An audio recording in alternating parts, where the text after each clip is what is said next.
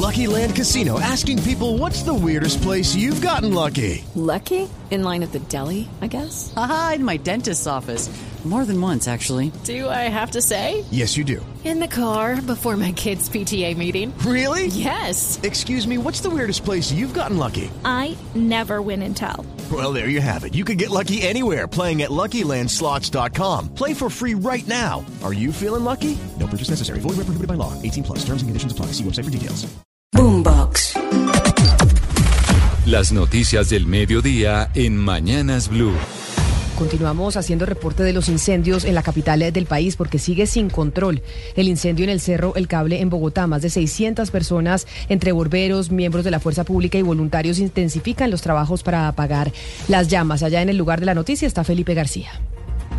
Sí, señora Camila, el incendio sin duda más preocupante es el del cerro El Cable, que ya completa más de dos días aquí incendiándose y que hasta el momento no registra mayor avance pese a los esfuerzos de los equipos de emergencia. Son tres puntos los que siguen con las llamas activas en el cerro El Cable, el Bogotá, por lo que el incendio sin control continúa expandiéndose por la montaña. Durante todo el día, desde la madrugada, helicópteros intentan a través de descargas de agua apagar las llamas sin mayores resultados. En un video, de hecho, Camila, registrado en el momento exacto, un joven de 21 años, habitante del barrio El Paraíso, desesperado, pues porque su comunidad está muy afectada acá en este barrio, subió a ayudarle a los equipos de emergencia y grabó el momento exacto en el que las llamas consumen la vegetación en la montaña y hay que decir que el sonido es aterrador. Escuchemos.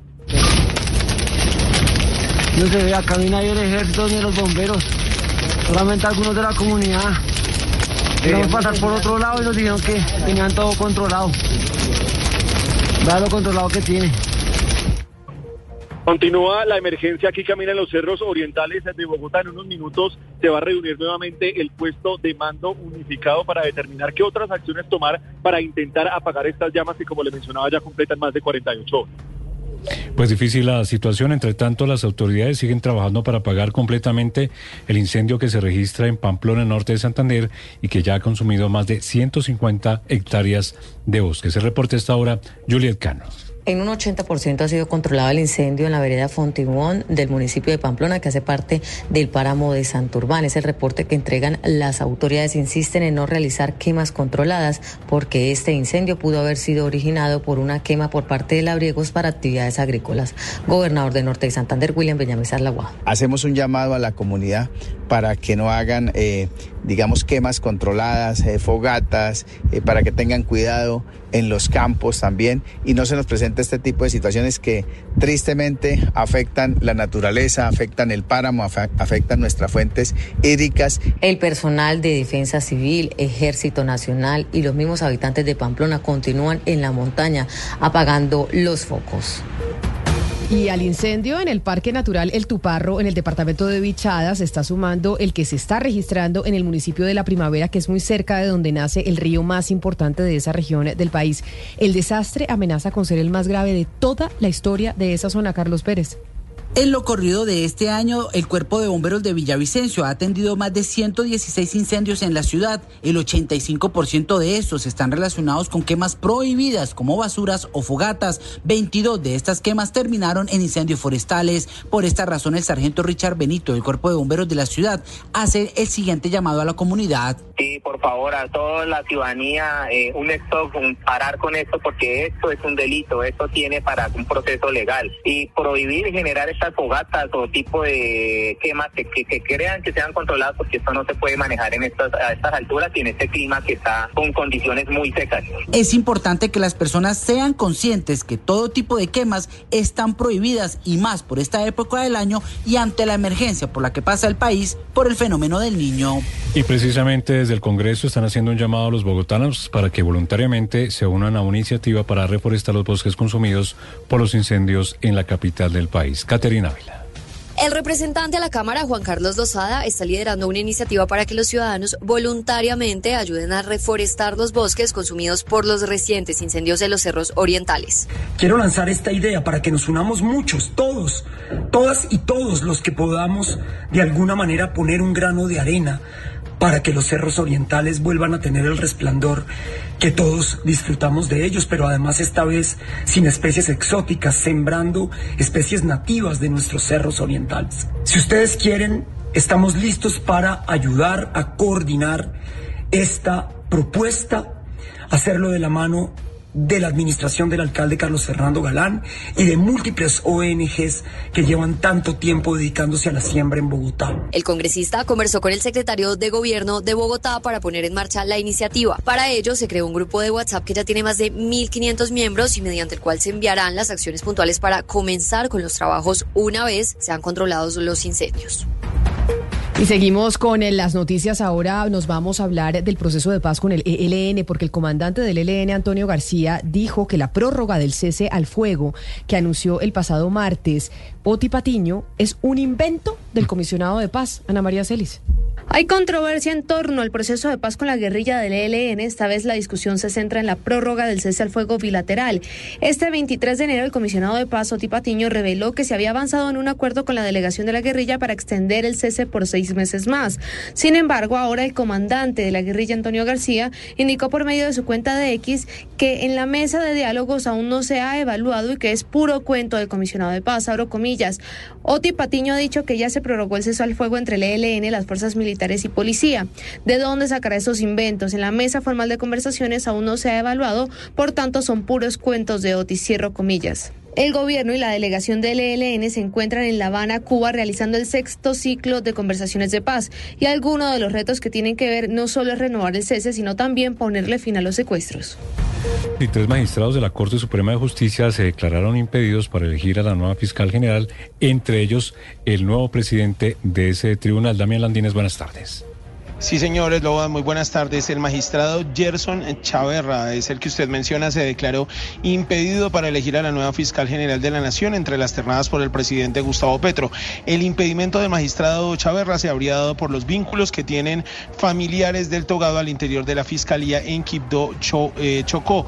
Y aunque Chaverra manifestó no tiene ningún vínculo con el actual fiscal ni con la fiscalía, pues por transparencia se abstuvo a votar. Sobre la fecha de cuándo se elige a la nueva fiscal general General de la Nación. Esto dijo el presidente de la Corte Suprema de Justicia. No, sería yo absolutamente irresponsable comprometerme con una fecha porque ustedes saben que estamos sujetos a una deliberación en el marco de nuestra sala plena integrada por 23 magistrados. Lo que sí le puedo dar tranquilidad al país que se está haciendo una evaluación con rigor, con todo el profesionalismo, pensando en el país bajo una valoración de las hojas de vida de las tres candidatas. Y en el marco de eso hemos venido desarrollando, empezamos el jueves pasado, nuestras votaciones de manera responsable, con rigor, de manera racional. Y a partir de eso aspiro como presidente que pronto podamos llegar al consenso necesario Importante saber también que los magistrados Luis Benedicto Herrera de la sala laboral y Diego Corredor de la sala penal también se declararon impedidos para elegir al reemplazo del fiscal Barbosa, que recordemos termina su periodo el próximo 12 de febrero. Gracias, Damián. Vamos a ver entonces cuánto se demora la elección de la nueva fiscal general de la Nación. Interesante porque ya sabemos que hay una puja entre quienes quieren que se quede encargada Marta Mancera y que la Corte Suprema de Justicia se demore en elegir, o los que quieren, como el Gobierno Nacional, que elija pronto de la terna de solo mujeres que envió el presidente Gustavo Petro. Pero de noticias eh, judiciales pasemos a noticias políticas, a pesar de que las judiciales también están relacionadas con la política.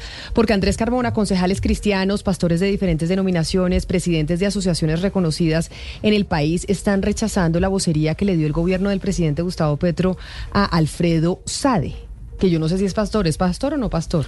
Pues según estas organizaciones no es pastor aunque él desde la campaña se ha venido identificando como pastor, líder cristiano, ha acompañado diferentes reuniones de la Oficina de Asuntos Interreligiosos del Ministerio del Interior.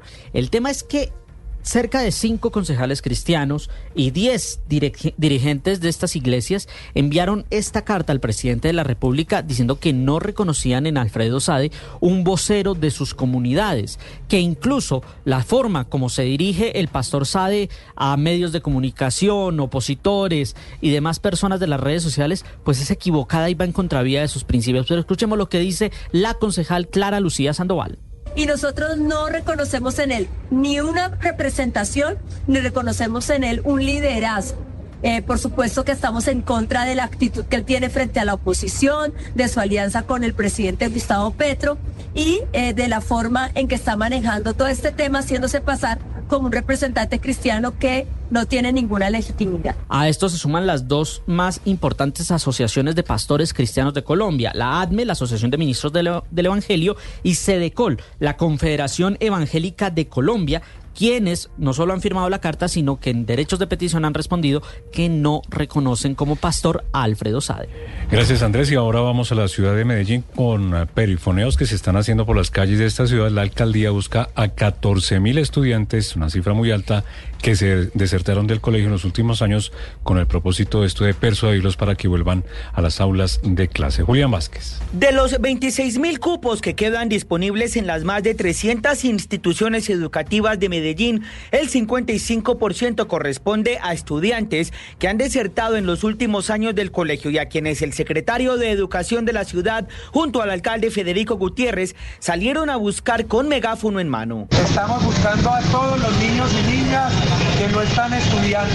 El perifoneo comenzó en el barrio Aranjuez, una de las comunas donde, según el secretario de Educación Luis Guillermo Patiño, hay más deserción escolar. Hemos visto algunas donde son mayor el número de niños que abandonaron. La comuna 8, la también de, del Picacho, de, eh, de Robledo y también alguna de Castilla. A la fecha hay matriculados 275 mil estudiantes en las instituciones educativas de Medellín. Y de Medellín nos vamos para Cartagena porque la demolición del edificio Acuarela, ese que intentaron o que construyeron al lado de las murallas del centro histórico, ya tiene fecha.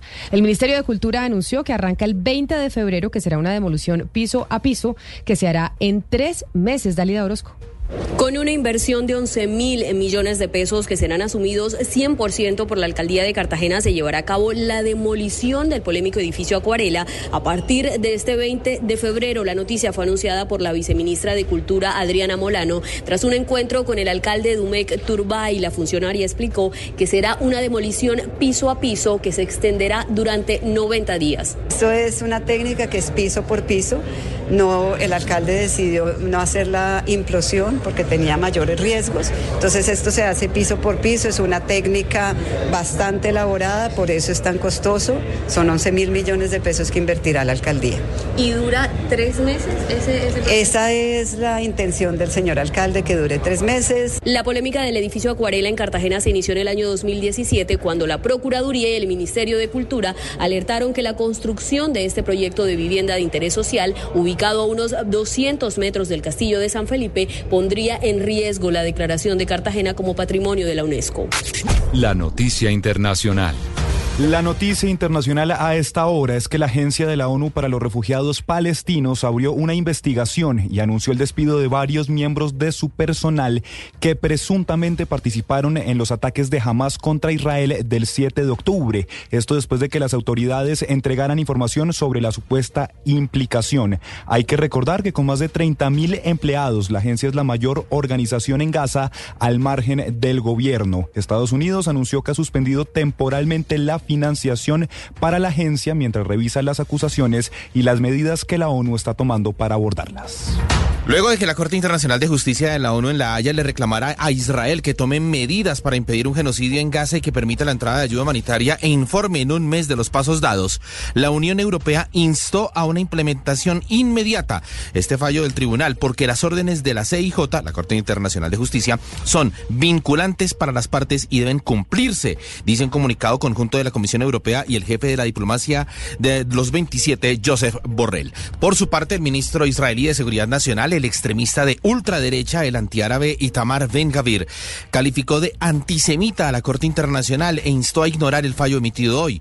También el ministro de Defensa israelí, Joef Galant, afirmó que el Estado de Israel no necesita ser sermoneado sobre moralidad y defendió que saben distinguir entre terroristas y población civil en Gaza, mientras que el grupo terrorista Hamas celebró el fallo de la Corte de la ONU y vio que este es un paso para frenar la guerra en Gaza. La noticia deportiva. La noticia deportiva llega desde la Federación de Historia y Estadística y es que la IFFHS publicó el listado de los goleadores sudamericanos del siglo XXI. En el top 15 hay dos colombianos. En la posición número 12 aparece Falcao García, quien registra 345 goles. Y en la posición número 15, Dairo Moreno con 326 tantos. El listado recoge estadísticas entre el 1 de enero del 2001 hasta el 31 de diciembre del 2023. La lidera Lionel Messi con 821 goles, seguido de Luis Suárez y Edinson Cavani. Ambos colombianos están a punto de hacer historia y es que Dairo Moreno está a seis goles de igualar a Sergio Galván Rey como el máximo goleador histórico de la Liga Colombiana, quien anotó 224 veces. Y Falcao García está a tres goles de igualar a Víctor Hugo como el máximo anotador en la historia de Colombia. Las principales tendencias en redes sociales. A esta hora es tendencia el numeral incendios forestales con más de 21 mil menciones, pues con ellas los usuarios están expresando su preocupación por la propagación del fuego en el Cerro del Cable que ya completa dos días encendido. Los usuarios están compartiendo videos y fotos de las labores que están realizando las autoridades para controlar el incendio y la gran llamarada que se extiende en varios puntos. En estos momentos, sobre toda la ciudad, se ve una enorme capa de humo.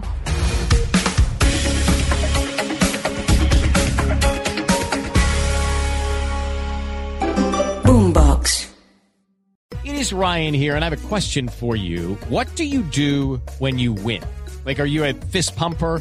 a woohooer, a hand clapper, a high fiver. I kind of like the high five, but if you want to hone in on those winning moves, check out Chumba Casino. At ChumbaCasino.com, choose from hundreds of social casino style games for your chance to redeem serious cash prizes. There are new game releases weekly, plus free daily bonuses. So don't wait. Start having the most fun ever at ChumbaCasino.com. No purchase necessary. VGW. Void were prohibited by law. See terms and conditions. 18 plus.